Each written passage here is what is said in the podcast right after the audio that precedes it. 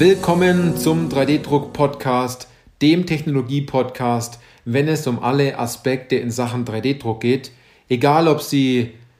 neu mit dem Thema additive Fertigung beginnen wollen oder 3D-Druck oder vielleicht sind Sie sogar schon erfahrener Anwender, 3D-Druck-Dienstleister, Hersteller oder Zubehörlieferant, weil, und das wissen Sie, es geht immer darum, ob Sie Ihren 3D-Drucker im Griff haben oder ob der 3D-Drucker Sie im Griff hat. Ich bin Johannes Lutz und ich freue mich auf diese Podcast-Folge, weil diese Podcast-Folge den Titel trägt, warum 3D-Druck Technologie-Vergleiche nichts bringen. Sie haben sich vielleicht auch selber schon mal ein paar Gedanken darüber gemacht, kaufe ich mir diese additive Fertigungsanlage oder den 3D-Drucker von dem Hersteller oder mit jenem, äh, mit jenem, mit jeder Technologie oder mit den Materialien oder mit den Funktionen. Und äh, sie waren vielleicht auf der Formnext-Messe und haben sich diese Technologien entsprechend angeguckt. Sie haben die einzelnen Features der 3D-Drucker vielleicht auch herausgefunden oder die wurden ihnen auf der Messe auch toll erklärt. Aber sie sind an dem Punkt, dass sie sagen, und da möchte ich jetzt einfach mal ein paar Namen nennen, dass sie sagen, kaufe ich mir jetzt einen Ultimaker oder eine Keyence-Maschine, kaufe ich mir einen Markforged oder kaufe ich mir einen Metall 3D-Drucker, kaufe ich mir einen Formlabs oder einen FDM-Prusa, kaufe ich mir eine EOS-Maschine oder eine andere Maschine im Lasersintern und dann machen sie sich wahrscheinlich eine Tabelle und stellen all die Punkte gegenüber und sind dann noch viel mehr irritiert und wissen nicht, was sie machen sollen als vorher. Und jeder Hersteller sagt natürlich, weil die Intention eines 3D-Druckherstellers für 3D-Drucker ist, natürlich 3D-Drucker zu verkaufen. Natürlich werden die Leute immer darauf eingehen und sagen, mein Gerät ist das Beste für deine Anwendung. Obwohl es vielleicht mit die, die Technologie, mit dieser Anwendung auch kombinierbar ist, aber vielleicht nicht die beste Technologie für die Anwendung. Und da da zählen dann so Punkte mit. Also ich, ich kriege das ja selbst in der Beratung immer wieder mit, dass man dann Excel-Listen sieht, die toll ausgearbeitet sind, ähm, dass man Übersichten sieht, dass man Präsentationen sieht, die man der Geschäftsleitung vielleicht vorstellt, weil die Geschäftsleitung sagt, such mal den besten 3D-Drucker raus, dass Materialien gegenübergestellt werden, Düsendurchmesser gegenübergestellt werden, die Anzahl der Laser, ähm, dass Features mit dabei sind, die man dann bei anderen Druckern nicht findet dass man glaubt, dieses eine Feature haben zu müssen, obwohl es überhaupt nicht zur Anwendung passt, aber derjenige das Feature einfach nur selbst cool findet, dass man ähm, glaubt, in eine bestimmte Technologie hineingehen zu müssen und danach das ganze Thema Nachbearbeitung nicht beleuchtet, weil man sagt, ja gut, das ist ja jetzt von Anfang nicht so wichtig, hat auch der Hersteller gesagt, dass es nicht so wichtig ist, der Bestandteil wird komplett vergessen, und dass man nur den Gedanken hat, wie in vielleicht einer Podcast-Folge, die Sie schon gehört haben, wann 3D-Druck Sinn macht und wann 3D-Druck keinen Sinn macht, dass man sagt, gut, es muss halt günstig sein und wir dürfen den Trend nicht verschlafen. Hauptsache, wir machen da jetzt mal ein bisschen was. Und ich kann Ihnen eines sagen, wenn Sie so weitermachen, wie ich, wie es Ihnen jetzt hier äh, äh, ganz kurz erklärt habe, dann werden Sie in einem Jahr vielleicht ein paar Bauteile gedruckt haben, werden aber die Maschine nicht oft genug nutzen, weil sie sagen, es ist immer so ein kompliziertes Thema für die Anwendung, die ich eigentlich jetzt im, im Unternehmen habe, äh, diese Technologie dann immer so zu benutzen und dann muss ich da immer Umwege gehen und dann nutzen sie es auch nicht, weil sie sich selber davor schützen, dass das Bauteil danach halt wieder nichts wird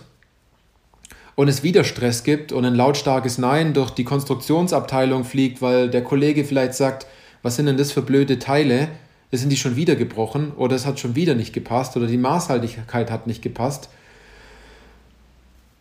Es ist etwas, man zieht einen Rattenschwanz hinter sich her und das Allerschlimmste, was auch sehr oft passiert ist, wenn man sich für eine Technologie entscheidet im Unternehmen, weil man glaubt, dafür Anwendungen zu haben und man dann im Unternehmen nochmal ganz tief nach Anwendungen suchen muss, um die eigene Technologie, die man gekauft hat, recht zu fertigen. Sie sehen jetzt, Oder Sie haben jetzt gehört, ich habe da schon einiges erlebt. Und mir geht es einfach nur darum, Sie davor zu schützen, in eine Technologie zu investieren, die bei Ihnen nur rumsteht und wo Sie in zwei Jahren vielleicht mit dem Finger von links nach rechts an diesem Drucker entlangfahren und dich, sich dort eine Staubschicht äh, äh, sozusagen bildet, als hätten Sie über Ihrem Kühlschrank drei Jahre, drei Jahre lang nicht Staub gewischt. Und dann denkt man sich, oh mein Gott, die Maschine steht da auch schon eine ganze Weile rum. Und äh, dann müsste man sich mal damit beschäftigen. Und nach drei Jahren gehen sie nicht mehr her und starten den Drucker, weil das Material vielleicht schon veraltet ist, weil sie sagen, der Mitarbeiter hat schon längst gekündigt oder ist in einem anderen Bereich. Die Geschäftsleitung sagt, da stecken wir keine Energie mehr rein. Diese Punkte, die sind alle bekannt und davor gilt es, jemanden zu schützen. Und das Schlimmste dabei ist am Anfang Technologien miteinander zu vergleichen, die nicht zu vergleichen sind. Denn jede Technologie und jeder Hersteller bei uns auf dem Markt in der additiven Welt hat seine eigene Anwendungsgruppe und auch sein eigenes Know-how, etwas flink oder clever zu machen. Da gibt es die einen, die vielleicht sehr filigrane Bauteile machen können, dann gibt es die anderen, die machen hochfeste Bauteile, gibt es wieder andere, die sind vielleicht sehr produktiv, dann gibt es wieder andere Hersteller, die ähm, sehr flexibel arbeiten mit einem Drucker und das gilt es im Endeffekt herauszufinden. Was ist ihr Ziel und um dieses Ziel zu erreichen, kommen meist nur ein oder zwei Technologien in Frage von ein oder zwei Herstellern. Und meistens sind es gar nicht die Hersteller, wo man am Anfang denkt, gut,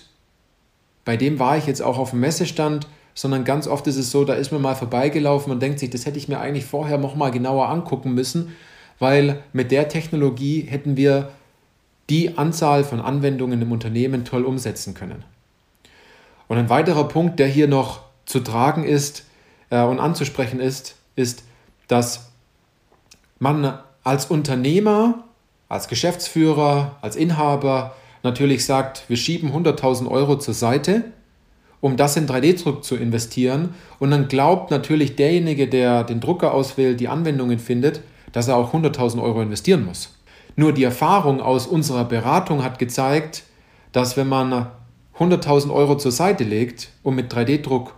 beginnen möchte, es nicht 100.000 Euro sind, die investiert werden müssen, sondern allein schon ein Gerät für 15 oder für 30.000 Euro zu kaufen und ein bisschen mehr Zeit zu investieren für die Anwendungssuche, vielleicht auch noch Zeit darin, den einen oder anderen Mitarbeiter noch fit zu machen, viel mehr bringt fürs erste Level und diese Ergebnisse, die daraus erzielen, dass man diese, dieses Investment, was man hat, sich innerhalb kürzester Zeit natürlich wieder, dass sie dieses Investment wieder rausholen, wollte ich sagen, ähm, anstatt sofort zu denken, gut, ich muss jetzt viel Geld investieren und schreibe die Maschine auf einen ganz langen Zeitraum ab und habe das Geld, also diesen Return of Investment, erst nach einer ganzen langen Zeit wieder draußen. Es sind ganz viele Denkfehler, die am Anfang da sind, die es eigentlich gilt nicht zu machen, um viel schneller vorwärts zu kommen und das Ziel zu erreichen. Wir haben auch in einer Beratung etwas erlebt, dort wollte die ganze Firma eigentlich in Metall-3D-Druck investieren. Und die haben dann nach äh, zwei Monaten ganz schnell gemerkt, dass Metall-3D-Druck nicht der richtige Punkt ist, wollten daran aber festhalten, ähm, haben jetzt in Kunststoff investiert, sind super zufrieden und super happy und setzen ganz tolle Anwendungen um und haben jetzt aber auch herausgefunden, dass es ein paar Anwendungen gibt für Metall-3D-Druck und dafür nutzen sie jetzt einen Dienstleister. Also den Gedanken, den man am Anfang hat, um sein Problem zu lösen, ist vielleicht der falsche Gedanke, weil man auf das falsche Problem geht, sondern das Symptom und die Ursache, die da dahinter steckt, eine ganz andere ist. Also, die Sache ist immer, was möchte ich drucken und dafür gibt es die richtige Maschine. Und ich bin Gott froh, und das können Sie auch sein, dass es so viele unterschiedliche Hersteller mit bestimmten Features und, und, ähm, und 3D-Druckern gibt und Technologien gibt, weil es für Sie super einfach ist, wenn man die Anwendung kennt, auf den richtigen Hersteller zuzugehen. Also dieses Matching ist einfach viel kräftiger und viel besser, wenn man in bestimmten Bereichen sich einfach mit seiner Anwendung auskennt. Und Jetzt noch ein Punkt und das habe ich mir hier noch notiert. Wir von 3D Industrie bekommen auf LinkedIn oder per E-Mail immer wieder Nachrichten von Herr Lutz, also wir haben jetzt auf der Messe gesehen, dieser Drucker, der ist jetzt neu herausgekommen, sollen wir in den investieren? Oder diese Technologie von dem Hersteller, dort haben wir schon ein, zwei Drucker, ähm, der hat jetzt äh, sein, seinen Bereich erweitert, der hat jetzt vielleicht einen größeren Bauraum oder mehr Materialien oder äh, er hat mehr Laser oder eine bestimmte Geschwindigkeit, einfachere Bedienung, sollen wir in den Drucker investieren? Und die Frage, die ich dort zurückgebe, ist, haben Sie dafür eine Anwendung oder haben Sie keine Anwendung dafür? Wenn Sie keine Anwendung dafür haben und Sie das Ziel aber haben, äh, die Maschine für sich selbst zu nutzen, dann hat sich die Frage schon alleine geklärt.